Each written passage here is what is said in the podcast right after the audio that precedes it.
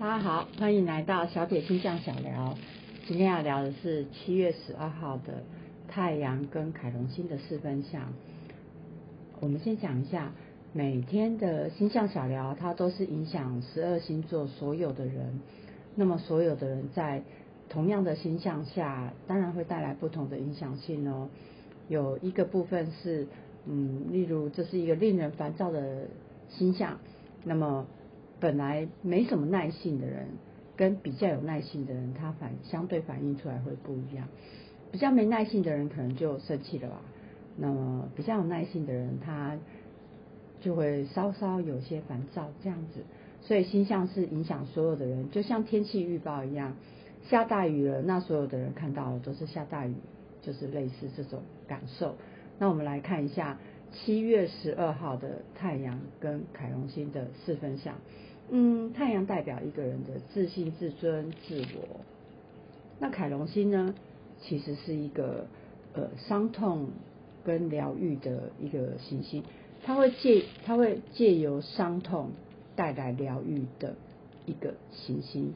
嗯，四分相呢，它是一个不好的相位，代表了僵局啦，我们很难从中找到呃解决之道，或者事情。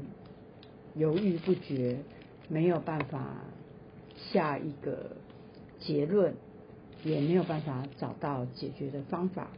所以太阳四分像凯龙星的时候，会带来一些比较紧张的状态。我们不管遇到任何事情，恐怕都很难在这样的星象下，呃，去做处理。这个星象其实也是呃前三天后三天，我们大概都要注意一下。呃，我们在这一段时间内，这样也许会延续一周吧。嗯，如果遇到跟人有问题的时候，建议你采取天王星一些创新的方法来做解决。那么太阳跟凯龙星的四分相就会带来紧张。为什么紧张？因为双方都谈不拢，在一个谈不拢的状态下，我我们当然彼此嗯这个。气氛就会显得比较不安跟紧张。